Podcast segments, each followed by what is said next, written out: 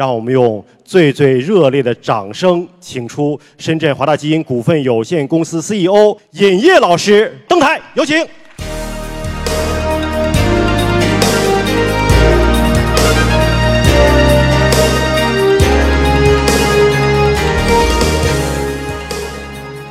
谢谢啊。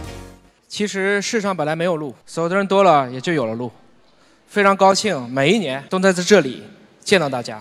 我第一次来北大招聘的时候，应该还是在两千零八年、零九年。当时很多人看不懂我们，但是今天大家随便在网上搜一下华大基因，它已经变成了全世界从市值上讲也是最大的一家基因检测的一个公司。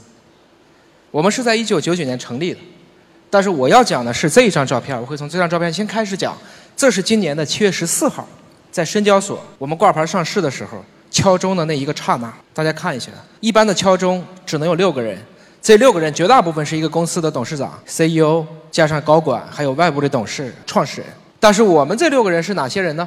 罕见病的患者、地中海贫血的患者、肿瘤的患者、唐氏综合征的在华大的员工。然后华大基因的董事长是在这个测评上，他叫汪建。我们是第两千零一家公司在深交所挂牌上市的。这个钟是他们历史上放下的最低的一次，不能再低了。为什么？我们要照顾最前面这个黄如芳。他是中国罕见病中心的主任，他自己就是有一种成软骨不全，所以他就只能长这么高。大家都认为上市是一个造富的一个过程，很多人说对接资本市场，我们应该去有利润来支持整个公司的发展。但我们为什么要用这张照片？为什么要选择这么一个特殊的时刻，选了这样一群特殊的嘉宾来帮我们敲钟？我们觉得，它不光是敲响了华大基因，代表着一个生命经济。来登陆中国的资本市场，更加预示着它敲响了这些跟基因相关的遗传疾病的丧钟。我们不期望再过五年、十年，我们还会有更多的出生缺陷的孩子出生。我们不希望大家以后面对肿瘤还是束手无策。我们也不希望大家今天说发烧到医院里打吊瓶，花了几个星期都还没有搞清楚你到底是被什么病源去感染。这是我们的一个梦想，所以我们需要的是这样的人。你可以理解，这是一种华大的情怀。这个组织的使命，华大基因的基因，如果让我总结，第一个词就是大爱。因为这个组织的创始人，在成立这家组织那天开始，就希望能够让基因科技去造福人类。所以我们今天首先是找一些在情怀上和我们一样的人。在两千零二年的这个时候，我也在北京找工作，当时找了很多工作，拿了很多 offer，很不好意思。虽然九八年我开始上大学，我还是保送的，我还是自己挑的生物工程，毕业的时候基本就失业了。大家今天说二十一世纪是生命科学的世纪，在我那个年代没有办法。我去问我们的招生班主任，这个世纪是不是生命科学的世纪？主任说，这个世纪有一百年，今年才零二年，你着什么急呢？当年我也是有机会在本科就加入北大的，北大当年给我挑的系太差了，我实在是不想念，后来就选了一个离我家比较近的，待了理工大学，选了生物工程系，然后毕业了，发现找不到工作，我又来到北京，在三元桥的老国展，我开始在各个馆里面跟你们一样拿了很多简历，不停的晃，我计算机还可以，所以当时拿了很多计算机的 offer。但就有一个公司，在一个很不起眼的一个布斯，也就前面这个讲台的三分之一一张桌子，后面打了一块板。招我的人王光信老师，当年已经可能五十多岁了，破破烂烂的，绝对没有今天这么高大上，不可能说在阳光大厅或者是百年讲堂来做一场招聘会，来希望大家能够加盟。但是这个公司它的背板上写了一句话，我就觉得我还是来这个公司吧。他说，我们代表中国完成了人类基因组计划的百分之一。我在想，这个公司的逼格还是很高的。这件事情我们以前只在教科书里或者是报纸里看见过。这么一家公司居然就选了这么一个小的摊位，为什么？就跟他聊了几句，后来就才明白了。其实你看起来那些已经很好的机会，它已经不属于你了。今天 BAT 很好，再进去你还有机会吗？我不相信。往往是在大家看不见、看不懂、看不起。看不明白的时候，你再加进去，在沉淀了这么多年，我就从一个很平庸的、大家理工毕业的，站到了今天生命技术产业的 CEO 这个位置。所以我想说的是，抉择其实很重要。抉择不要轻易去改，也不要忘记，不管你今天加入华大，还是去任何一家你觉得有前途、有组织的企业，当你想退出的时候，就想一想是什么东西最开始让你站在那个位置上。所谓不忘初心，方得始终。在一个公司，要慢慢的混，要慢慢的学，要慢慢的去领悟和感悟。如果在一个行业，你没有一个五年、十年的积累，你天天想着跳槽，天天为了几千块钱琢磨着要去换一个地方，其实你丧失了你很多的机会成本。有的时候，不是因为看见了希望才坚持，而是因为你坚持才看见了希望。希望同学们能够记住这句话：因为坚持，才看见了希望。所以，希望大家都能够对今天的自己、对未来的自己做一个充分的选择抉择，不忘初心，方得始终。既然是招聘会，总得给大家说一说华大是一个什么样的一个组织。我的题目叫做“基因，基因，未来已来”。生命科学归根结底，基因说了算。在座也许有学物理的。至少，我们今天除了生命科学以外的，几乎所有的自然科学，它最后统一在了物理上，把物理研究清楚了。到了广义相对论，到了量子力学，我们大概明白了。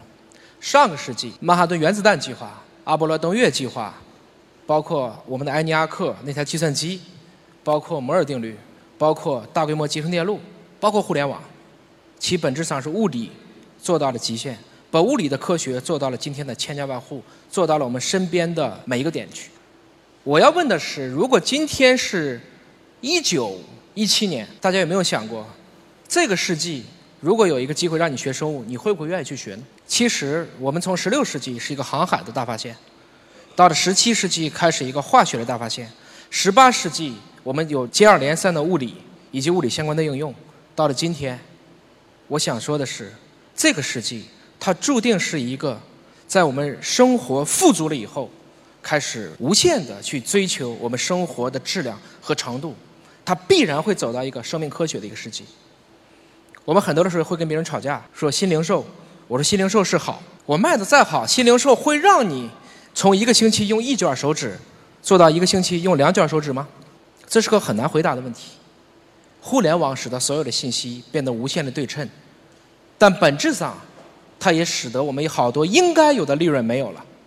对一两家组织来看，是集约最大化，是有更高的效率；但是对大部分人来讲，也可能就带来了很多的失业或者其他的问题。前不久，我跟一个做无人售货机最多的一个老总在聊天他说他要在今年推出去十万台无人售货机，替代十万个便利店。我问的问题是：这十万个便利店的收银员的工作谁来管？交给社会吗？其实从社会总的经济量来看的话，虽然说技术进步永远都会带来新的就业，但是对这一批人，他可能已经没有机会再做一次二次培训和提高了。我不希望在座的同学们在学了很多年专业以后被迫放弃自己的专业。我还是希望，如果这一刻你有机会不加入华大也罢，加入华大也罢，至少你认定了这个世纪是生命科学的世纪的话，请相信这个世纪的帷幕才刚刚开始。我们有一个无限的可以想象的空间，正在等着大家。其实很多人也说，你为什么这么坚信和笃定？你说的就是对的。我也不知道，因为我知道真理总是在变的。我们是做科学的，做科学和技术的一批人都会有自己的 bias。我也很害怕，我们今天认为我们说的东西是绝对正确的。当我认为我今天说的事情是 absolutely right，那我就 totally wrong。我讲的很多。可能未必都是对的。比如，四百年前没有人敢说地球是圆的；一百多年前，如果莱特兄弟他不去飞，没有一个飞机开始追寻代表人类去探索从来没有登上过的太空，我们今天无法想象，我可以早晨在深圳，晚上就出现在北京。三年前，大家今天随时可以去享受视频这样的流量，它的资费和我们当时的基础设施，我也不认为它搞得定。那么。我再问，如果说两年以后，每人都有一个基因组，大家怎么看这个问题？第一个人的基因组从一九九零年做到了两千零三年，十三年的时间花了三十八亿美金。今天在华大基因，一个人的基因组的价钱从十三亿美金变成了六百美金，从十三年的时间变成了区区四十八个小时。我掏出手机，我就知道我跟我这些生老病死相关的基因会怎么样。大家说这个玩意儿有用吗？比如说今天晚上咱俩要拼酒，我们以前怎么说？一人一杯最公平，公平吗？不一定。为啥呀？我们酒精代谢的量是不一样的呀。我们拿出手机，我说华大的员工，打开微醺这个模块后来发现我的酒精耐受度是一百分你是五十分请问怎么喝最公平？我喝一杯，你喝半杯最公平，因为我们的酒精代谢是不一样的。你理解这还是个娱乐？那比如说在南方地区。地中海贫血的携带率超过了百分之十。假如说我们有两个，一个华南理工的，一个华农的，他们两个都是祖籍广州的，在华大想生个孩子，怕自己的孩子得地中海贫血怎么办？掏出自己的手机对一下，哎，亲爱的，我这个基因有缺陷，你有问题吗？他掏出来一看，我没问题，咱俩最多是个杂合，不要紧。如果我也是个隐性的，咱俩再在一起，有四分之一的概率可能会得地贫，那怎么办？有钱做个试管婴儿喽，我们用三代试管选一个，没钱我们就做一个产前诊断，这样的事情在华大就不是个事儿。家里得了肿瘤怎么办？我们管你全家，有一套非常全面的叫做员工 care 计划。虽然华大基因的技术还不能让大家最终远离肿瘤，但是我们可以把一个肿瘤变成一个慢性病去管理，希望大家能够不要再闻瘤色变。带瘤生存，而且是高质量的带瘤生存，这就是我说的。假如说我们把这些基因数据做成了一种社交行为，就像知道你的身高、体重、血型一样，每个人都知道自己的基因序列。你可以想象，我们每一个人都会变成一个大数据的载体，天生你就会产生非常多的数据。这就是我能看见的。加入华大，或者说华大所带来的一个基因世纪的一个未来。虽然。我们说了，这个世界生命科学的世界，但是你也可能会问，为什么华大能做成？我想说的是，我也不敢说这个事情一定是华大能做成，但是华大做成的概率最大。我们经常开这个玩笑，人这一辈子最重要的是选择，希望大家卡住位，选一个最好的。在这个点上，我相信这个平台和组织一定不会辜负大家这一刻所给予我们的信任。这是最早华大在九八年的时候知道了要做人类基因组计划，想代表中国去递交，我们能不能代表中国去参加人类基因组计划呢？当时没有人反应，当时国家的各部委大家都没有决策。后来华大基因的创始人杨焕明擅自代表中国，我们就代表中国的参加国际人类基因组计划，拿到了一个百分之一的项目，就是一个人的基因组如果是一百份的话，我们做了其中的一份当时有钱吗？没有，但是没有钱，我们做不做呢？这就是。我们创始人汪建讲，就算砸锅卖铁，也要做个百分之一。这是九九年的事情。那个时候，华大的员工不发工资还就算了，还动员我们回家借钱，跟自己的父母借点钱，说我们加入这个公司要做人类基因组计划。大家今天听起来这叫什么？校园贷、传销。当年互联网没这么牛，但是我们的确就有一堆人把钱借给了当时的华大这几个创始人。我们杨院士回到老家浙江的乐清，找市长去借了五百万，这些钱零三年都还了啊！大家千万别说我们借了员工的钱不还。我想说的是，大家都在谈情怀，这是一个最根本的情怀。汪建说，就算砸锅卖铁，我们也做个百分之一。这是测序仪，九九年的时候也是一百万人民币一台，这种机器在华大现在有七八百台，但是那个上面放了一颗什么玉米？你们肯定有北方来的吧？这叫穷棒子精神。永放光芒。今天虽然我们比当年要富足很多，但是我们也不要忘记，我们是从这种很艰苦的时候奋斗过来的。即所谓，这是一个企业最根本的文化。华大的一个特点是，就算干不了，没有条件，创造条件也要上。正是因为华大当年坚定的替中国承担了百分之一，才使得我们成为了当时的英美德法日之外的发展中国家，就这一家。我们才混得了一张门票，可以进去跟别人玩了，才能使得我后来我们今天变成全世界最大的基因组中心和生物信息分析中心。所以有的时候，先抢占山头，再打扫战场，机遇过了就不在。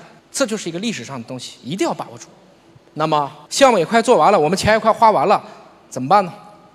算了，生的伟大，死的光荣吧。生的伟大比较容易，死的光荣是要求你生的时候要一直光荣，对吗？所以杨老师说，就写一个让华大人都记得住的这么一副他自己的一个不算是诗吧。苍天在上，磐石作证，此时此地，一群普普通通的炎黄子孙，用他们的泪汗、心血和青春，为他们古老的民族争得了一个险些失去的历史机遇。岁月无情，他们和他们的支持者都将随时光而逝去。此心昭昭。他们的执着奉献和自信，必将作为人类金图的一小部分留住历史。这件事情做完的时候，我们当时觉得华大基本可以关门了，因为人类金组也参加完了，也做完了。我们是一家民营机构，还能做什么？但是德不孤，必有邻。后来因为机缘巧合，我们又顽强的活下来。所以这就是第二个项目——水稻基因组做完了，国以人为本，就要做民以食为天。有人说，日本一九九一年就开始做水稻基因组，他已经做了十年了。你们还有机会吗？我想说还有机会。大家可能不太知道这段历史，但是你们一定认识这位老先生。这是谁？袁隆平。一周以前，刚刚把他的实验田的水稻做过了一千一百四十公斤，亩产过吨的水稻。我们做了他一个亲本，我们希望能通过做袁老先生的水稻跟日本做的水稻进行 PK。大家可能也知道，科学只有第一，没有第二。最高的山是哪一座？是喜马拉雅。第二是哪一座？大家就不知道了。如果在任何一个国家先发了一个基因组，下一个国家就没有机会了。所以，在我们拿到这个项目的时候，我们希望能够用两年左右的时间，要赶超日本十三年的时间，而我们的预算比他们当时还要少很多。所以，九一八的时候，大家决定要开始进行水稻这个项目的计划。我们就传出了华大的女人当男人用，华大的男人当畜生用。其实是为了加班加点的把这个活给赶下来。今天水稻的亲历者有一位，我们倪培相博士其实也坐在下面。最后，这个文章发表在了两千零二年的四月份的《Science》封面。这是新中国历史以来引用率最高的一篇文章，引用次数超过了两千次。日本在一周以后发在了《Nature》上。我们用了日本五分之一的时间，大概十分之一的成本，最后跟他 PK 到了一个平手。大家说亚洲基因组谁是老大呀？我们继续打下一场仗。我们今天谈“一带一路”，可是大家知道吗？在两千零三年的时候，这是日本提出的一个计划，叫做通过全国之力完成家蚕基因组测序，构建由日本出发的二十一世纪的丝绸之路。这是两千零三年。你们知道甲午中日海战，日本的军舰是靠什么拿的外汇吗？丝绸。所以家蚕在日本称之为功勋产业，只有卖这个，像中国的瓷器一样可以出口换为外汇。日本做完了水稻以后，还想做家蚕，希望能把丝绸的行业再往上拖一把。因为你说种桑这个事情怎么也是从中国传过去的，所以他这个计划刚刚宣布，华大就领着一堆人把这个事儿做完了，跟着西南农业大学的向仲怀院士。合作的家蚕基因组也是发表在《Science》上。到两千零五年的时候，日本说我不打了，全部的数据交给华大。这是一个近亿美元的竞争项目转化为合作。从那以后，在座各位可以去查，日本在干细胞领域做得非常强。一二年，京都大学的川中伸弥还拿了诺贝尔奖。但是日本在基因组学上，真的就从水稻、加餐两场仗之后，再没有任何突破性的贡献。全世界，如果是玩基因组学的，三个国家还比较强：美国、中国、英国。亚洲更强一点的是新加坡和韩国。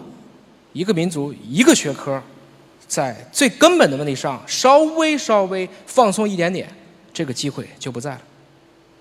希望如果你能加入华大，能够理解华大在当年这么差的一个条件下，为什么还能有这样的一些科学产出。本质上讲，是在于这个组织成立的时候所注进去的那个魂。下面讲一个零三年的事情。两千零三年，在座的各位应该都生了吧？相信你们还是有点记忆。那个时候，中国在闹一场什么？非典，尤其是北京，非常非常的郁闷的一个事情。也就是说，我们最开始把这个病给搞错了。两千零二年年底的时候，在广州已经知道了有一个病源开始蔓延，一直到两千零三年的四月份，我们才基本确定了它是被病毒感染。华大拿不到病毒，因为我们是体制外的。我不是医院，我们想找病毒，想测序，一直到两千零三年的四月十号，汪老师冒着生命风险，终于拿到了病毒，把病毒拿到了华大，对病毒测序、感染细胞、纯化蛋白，做诊断试剂盒，做临床考核，进行相关的注册，拿到药监局的审批。大家猜一下，一共多长时间？七十二个小时。大家可以查，国药准字 S 二零零三零零零三零零零四，这是两个中国历史上批的最快的文号。当天这个试剂盒做出来了，有文号相当于就是有了准生证。这个能干什么？应该来讲非常非常有用，是个救命用的。大家都发烧，谁是非典，谁是普通肺炎，都咳嗽，区别不了。如果没有一个诊断试剂来说你是 SARS，你不是 SARS，大家混在一起。我们可以想象，这个疾病的蔓延会更加的一个剧烈。我们这个下去以后，其实是可以极大的程度上去辨别哪些人现在就放回家，哪些人要在医院按照非典的指南进行治疗。当天拿到文号的时候，我们没有开任何的消息，但是围着北京华大，我们在顺义空港，外面都停满了各种各样的车，都是各种各样的慕名而来的，有还有想自己买的，说自己发烧咳嗽不敢去医院，怕去了就不让回来了，想买一个试剂盒。回家自己测一下，一个试剂盒最多卖到多少钱呢？一人份可以卖一万块钱。我们做了多少人份呢？三十万人份。我们简单点估，一人分一千块钱，这是当时三个亿的收入。但是华大那一年总的收入也就是两三千万的水平。当时的销售负责人张国成，我们张总现在也在这。大家能相信他有多大的压力吗？他特别想卖了，他就完成任务了。我们开了一宿的会。最后，汪老师汪建拍桌子，说：“这是国难财，就算你们是拿命做的，也得把它给我捐了。”所以就有了一张我特别荣耀的照片，就这张，是在我还比较年轻的时候，捐赠了三十万人份。为什么我捐？因为这个病毒是我提的，第一批临床的血清是我站在北京的大风天里把它去灭活再提纯的。为什么？大家说今天提个病毒，升完全贵，超进工作台，怎么可能呢？当年没有啊。中国的 CDC 是因为 SARS 以后建起来的，两千零六年中国才有疾病预防控制中心。在此之前，大家哪遇到过这个东西？那你说你怎么办？戴了两层口罩，对着上风口往下风口做。感谢北京当年风沙比较大，相当于空气无限稀释嘛。提完了以后。当时有人说不怕感染吗？很多人说要不给你派个车接回到东北。当年东北没有 SARS。我后来说，如果在和平年代，说我们这批人如果能为国捐躯，恐怕就是现在了。我提了，我再走了，哪怕我当时没觉得我能走，我觉得我最多就是到医院打吊瓶。但实际上，我手里拿到每一天的那个检测报告，我知道这个病还真是死了很多人的，致死率在北京当年至少在百分之五以上，这是一个致死率非常高的传染病。然后我又熬了十二个小时，把刚才说的这两个材料报给了药监局。十二个小时干了大概以前半年的工作，你说我怎么干的？我不知道。我当时也是这么短的头发，我从第一天晚上的七点干到第二天早晨的七点，这么短的头发在我的键盘上就落了厚厚的一层，没有白头，但是头发都在掉。有了这张照片人一辈子就活几个瞬间，但是为了这几个瞬间，你要付出。不懈的努力，在大家都认为不可能的时候，你把这个事情做成了，你就对得起你这一生的价值，你就会对得起这几个瞬间。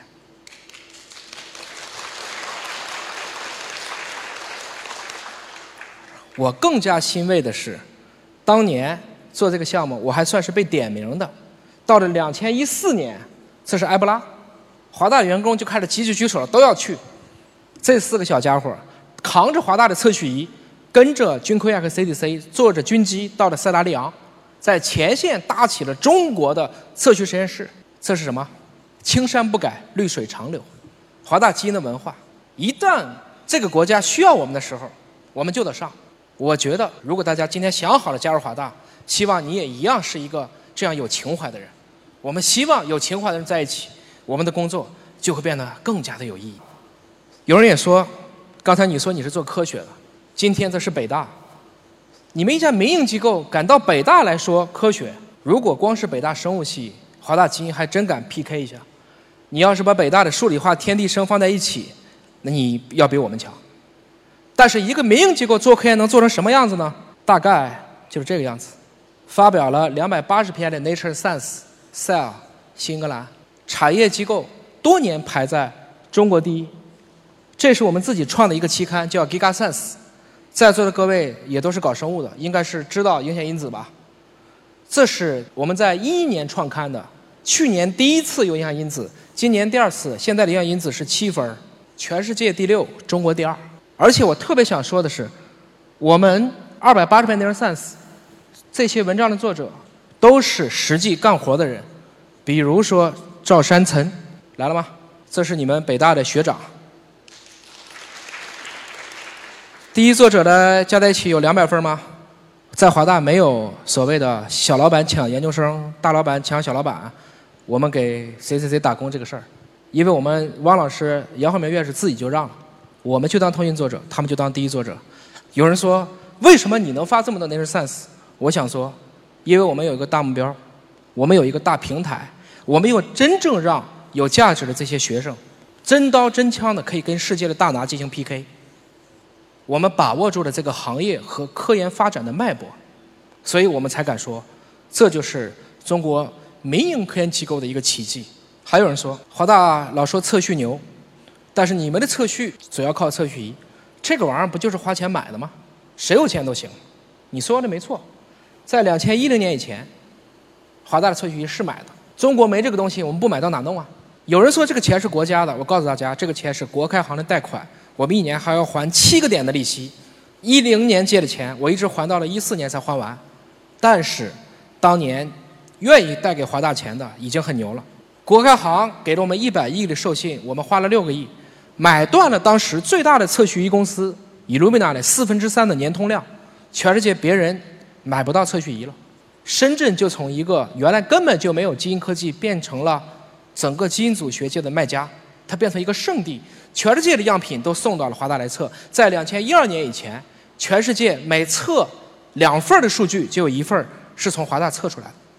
这就是为什么在今天已经完成的一千种高等动植物的基因组，华大参与或主导其中的百分之七十。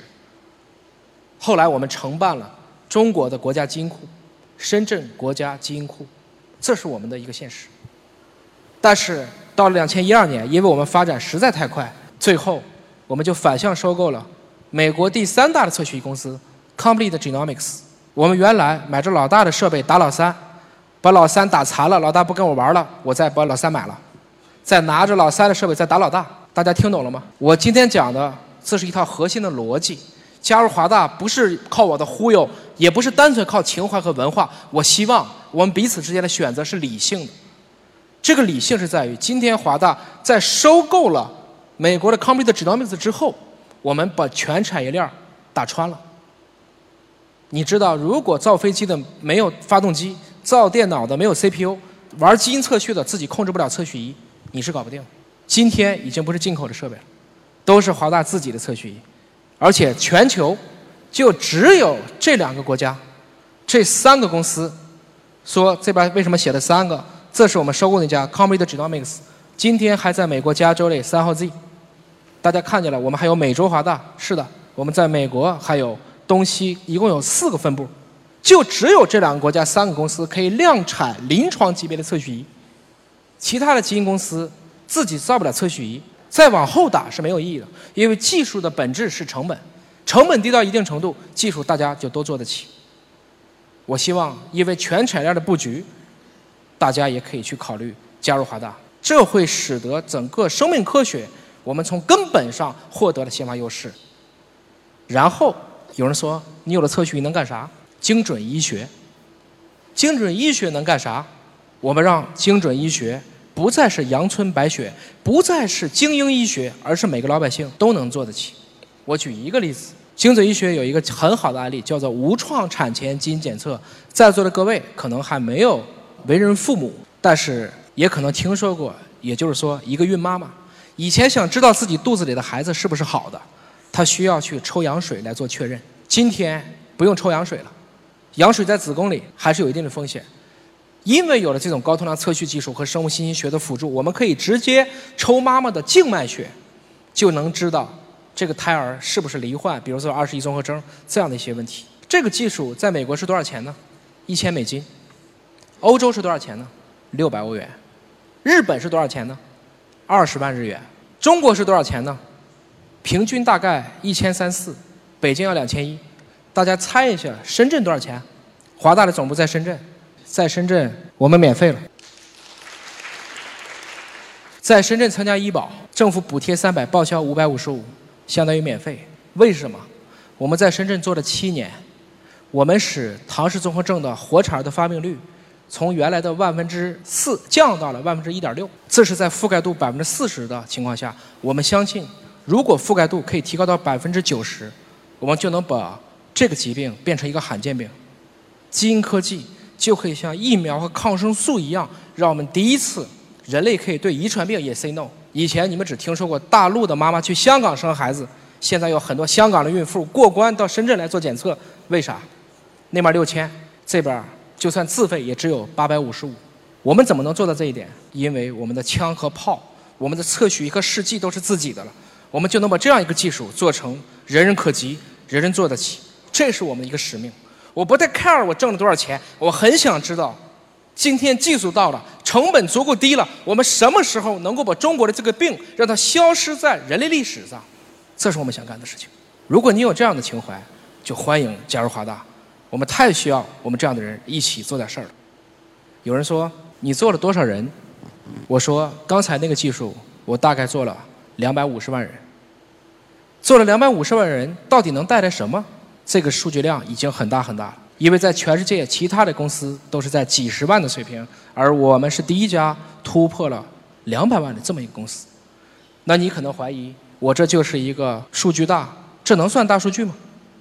很快你会发现，华大不简简单单是一家基因检测公司，它是一家数据运营公司。比如说刚才的那些数据，你可以看见，我们做一些频率的分析，这是中国的基因频率，耳聋基因北高南低。地中海贫血的基因南高北低，这是在刚才类无创产前的基因数据的一个副产品。我们很容易知道中国人一些重要的基因的一些频率，进而去指导我们整个的流调和用药指导。我们知道，这是安吉丽亚·朱莉那个基因叫 BRCA 基因，她因为这个切除了自己的双侧乳腺，因为她这个基因是阳性，如果不加干预，她有百分之八十七的概率会得乳腺癌。但是你看，他是一个白种人。他的这个图是这个红色的，而中国人的数据是上面的蓝色的。国人基因组的差异是为这个国家的生命经济的发展带来了历史性的机遇，因为我们跟白种人的基因不一样。这就是说，所有的药、所有的疫苗，在中国必须先过中国的临床，你才能知道什么是最合适的。再比如说，在座的各位加入华大，不需要告诉我籍贯，我最起码能给你分出你是东西南北从哪来的。不同的颜色就代表了你的祖籍的地方，这是我们的 Y 染色体，我们的线粒体会告诉大家的。甚至这个数据大到一定程度的时候，我们能看见你是哪个省的，你的基因是不会骗我的。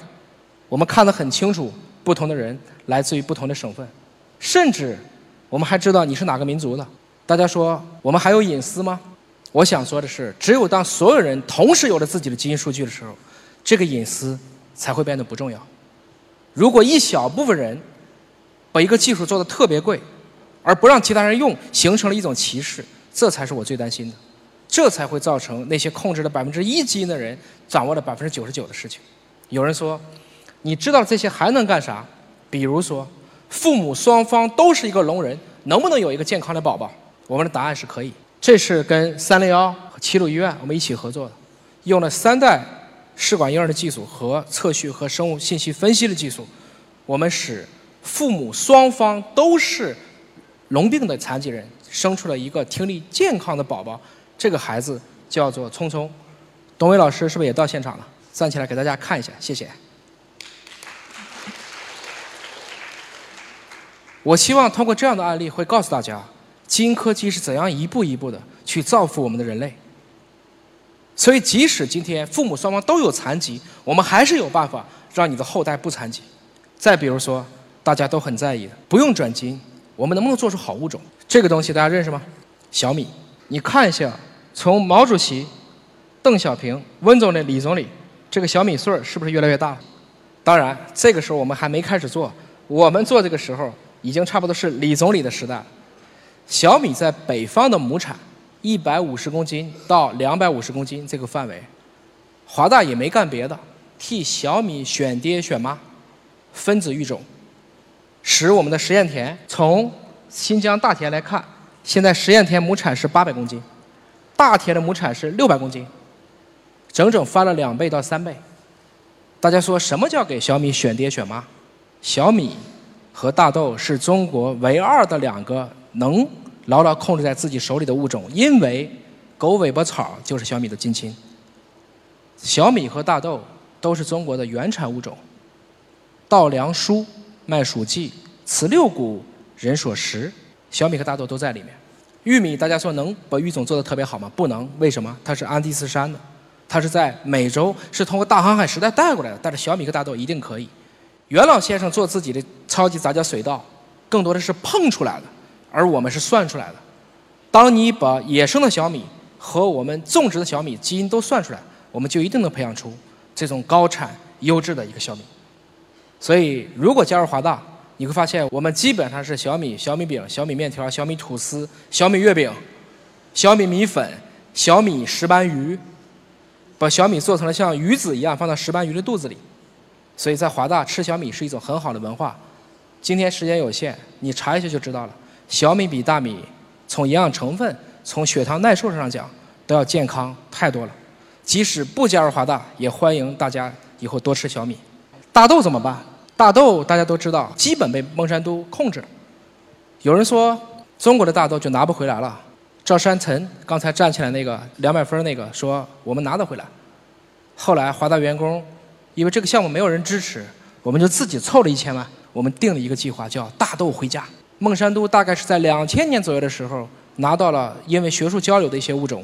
零五年，它的超级大豆的种子做出来了，然后慢慢的，今天大家去买大豆油的时候，最烦的就是要区别哪些是转基因大豆，哪些是非转基因大豆。我们不想做这个，我们希望通过三到五年的时间，不用转基因技术，我们一样把中国的大豆拿回来，这叫“大豆回家”计划。还是希望大家能够明白，在华大有非常非常多稀奇古怪的事情，但是它背后都是有非常强大的科学和技术的支撑，以及民族的情怀。有人说，你们在“一带一路”上有哪些部署？这是一个很大的话题。华大基因一直在做公益，比如说刚才说的两广地区特别多的地中海贫血，我们成立了一个基金，叫华基金。我们承诺对所有的需要做地中海贫血的这些患儿。免费提供 HR 配型，这个检测在医院要两千块钱。但是你说为什么不在医院降价？对不起，我们降不下来。后来我们一堆员工成立了一个这个基金，叫做华基金。我们已经造福了大概三千多个孩子，七百多个家庭，成功配型了五十八例。这个项目现在“一带一路”的所有国家都想要，因为“一带一路”的国家基本是在热带、亚热带的，大家都会有很高的地中海贫血的携带。大家如果想在华大收获国际经验的话，现在这是个好机会，把英语好好练，加入华大可以围着“一带一路”这些国家一个一个去帮助他们去建设这样的一些中心实验室。还有人说，最近外太空很热，到了火星，我们可不可能有适宜的物种？我的答案是还是有的。这是华大今年三月份 Science 的封面，这是第一个人工酵母。酵母以前都是由酵母爸爸生酵母儿子。当然，它是一个无性的，可以分裂，可以出芽。这是第一次直接用化学试剂合成出来的一个人工酵母，我们管它叫第一个真核细胞的人造生命。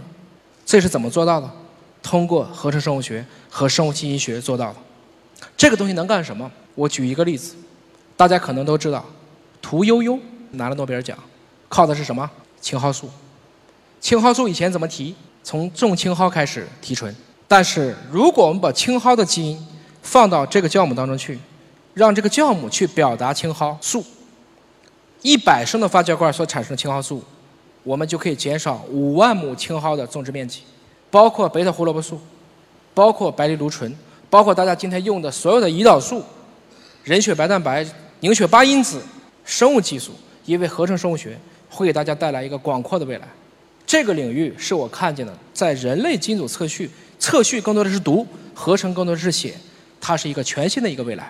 在我看来，这是未来五到十年最有发展的一个生命科学的一个子领域。那么，你问我，华大基因的商业模式到底是什么？我加入华大到底能干啥？我想说的是，你就看一下这个计划，我们叫“二零二零计划”，英特尔、阿里云跟我们合作，CPU、测序、云计算，希望在二零二零年以前，我们可以在二十四个小时两千块钱，从给我样本到交付所有的数据给你，这叫“二零二零计划”。今天来看，这个计划可能会提前。我刚才说，在华大测一个基因，现在是六百美金，四千块钱。但是到二零二零年之前，会降到三百美金，它会降到一个我们自己的智能手机的价钱。到那一天，你就不会再问我，我测一个基因，for what，而变成了 why not？我为什么不测一个基因？这会是一个全新的商业模式。这个地球有七十亿人，我想说的是，我们要创造一些新的需求，希望大家能看见一个基因的一个世界。那么，你们的愿景到底是什么？我们提的口号比较大，但是我们已经喊了十八年了。我们叫基因科技造福人类，怎么做？我们希望能够使你的出生缺陷没有了，我们能够让你的肿瘤可以很好的被控制，我们能精准的治愈今天的这些感染，不要再乱用抗生素，然后每个人都能够在自己的全生命周期存储自己的，包括胚胎干细胞、脐带血、免疫细胞等等。我们算过。我们的人均寿命至少可以到九十岁。今天中国人的平均寿命是七十六岁，但大家不要忘了，一九四九年中国人的平均寿命只有三十九岁。七十年过去了，我们的人均寿命翻了一倍。虽然我不能保证大家可以所谓的长生不老，但是我可看见的预期，在二零五零年以前，全人类的寿命无限趋近于一百岁，是一个可以看得见的事实。那基于此。希望大家能够在上面的每一个领域，都能够找到自己一个合适的定位和空间。我们总结一下，华大到底给中国的生命科学带来了什么？大家看一下，如果你自己申请过课题，这是中国以前的一个科研模式。我们申请中国的经费，买进口的设备，做中国人的样品，上传到 NCBI、EBI、DDBG，然后发国外的这些期刊，发了期刊，当了第一作者，重新申请中国的科研经费。是这个环节吗？样本是咱们的，钱是咱们的，数据是人家的。这一圈过去了，我们干了啥？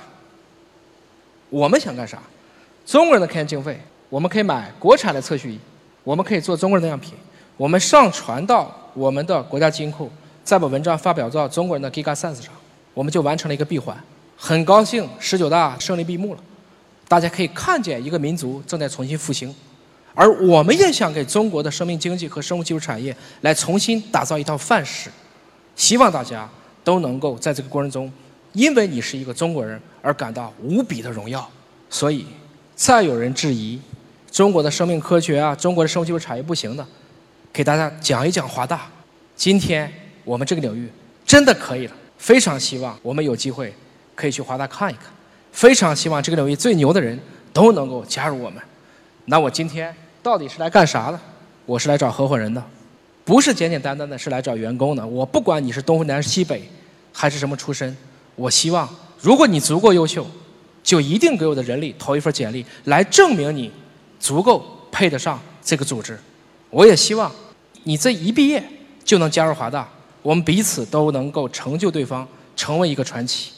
这是我们的董事长，已经六十四岁了，每天做这个。他在五十八岁的时候上了珠峰。和王石一起，我们说这是一个不讲辈分、不排关系的组织，但是你要天天去运动和锻炼，胖了会被扣奖金的。这样的组织，你想不想来？我想说的是，这是我们的一个愿景，希望每人都活到一百二十岁。大家看，王老师把自己的墓碑都做好了，一九五四到二零七四。